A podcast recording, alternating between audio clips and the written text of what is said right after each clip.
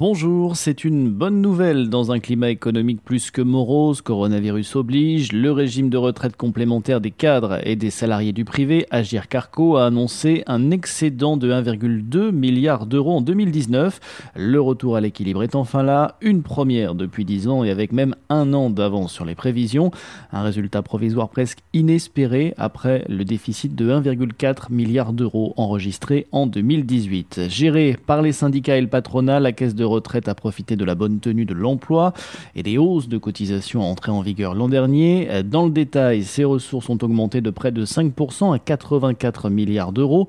Dans le même temps, ses dépenses ont augmenté de 1,7% à 83 milliards d'euros.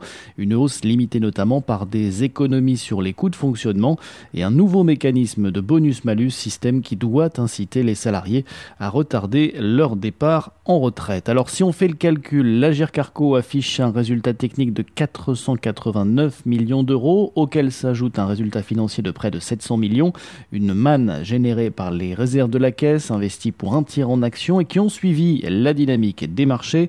Reste à savoir maintenant quel impact la crise liée au coronavirus et le krach boursier qui a suivi vont avoir sur la caisse de retraite. Pour le moment, les projections à court terme restent encourageantes avec un régime en excédent sur les quatre années à venir.